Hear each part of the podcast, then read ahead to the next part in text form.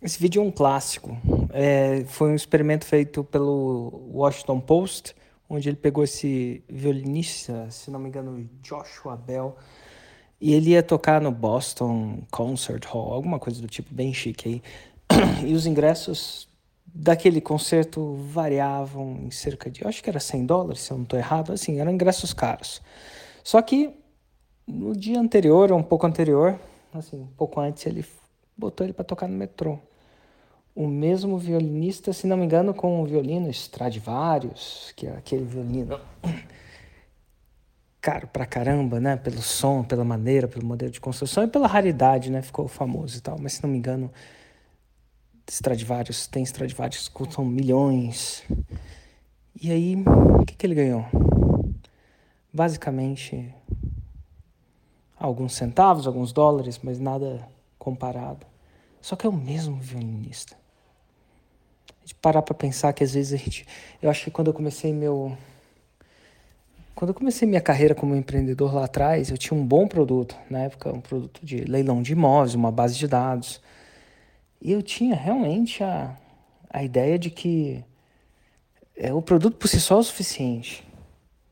E eventualmente, pode ser que ele eventualmente caia na graça, fique famoso e tal, e fique, enfim, fique o suficiente. Tem exemplo de várias é, empresas que não fazem marketing, mas eu acho que elas têm sucesso mesmo mais pela exceção do que pela, pela regra, sabe? Definitivamente no começo o meu era mais pela exceção mesmo.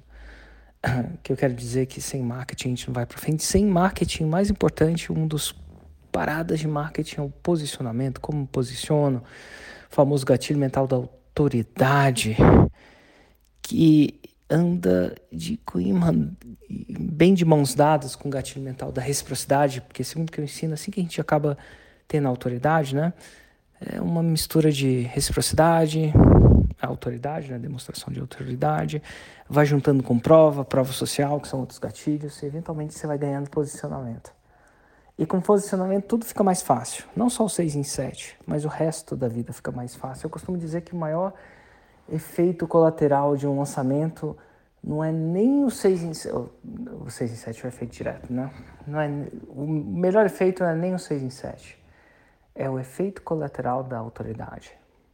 Porque toda aquela ação, toda aquela, de alguma forma ou de outra, autoridade ou atenção, prova, prova social, reciprocidade, tudo vai culminando em você ser uma espécie de ter um reconhecimento de autoridade. Com isso, as coisas vão ficar mais, ficando mais, fácil, mais fáceis.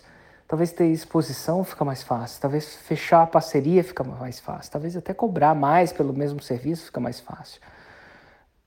Até porque, por, pelo fato de você atingir tanta gente, né, ter mais olhos te olhando, prestando atenção em você, seu serviço, se um dia você quiser prestar, né, fica mais caro, seu tempo fica mais caro, pela própria lei da escassez, oferta e demanda, mais, mais demanda por aquilo que você faz, por pura estatística de ter mais gente sabendo quem você é e que você faz, faz com que você possa aumentar seus preços. E aí tudo vai tudo vai ficando mais fácil lá para frente. Definitivamente, absolutamente tudo fica mais fácil com autoridade, até cobrar mais caro, por que não dizer assim, ou ter mais gente valorizando o seu serviço. É, dá uma olhada, dá uma clicada e vê o cara tocando. É impressionante. Impressionante esse experimento que foi feito. E é uma coisa para se refletir. O que você está fazendo para aumentar a sua autoridade? Será que o maior efeito do seu 6 em 7 vai ser o 6 em 7 ou a possível autoridade que isso vai te gerar? Eu acho que no longo prazo a autoridade vale mais. Fica a dica.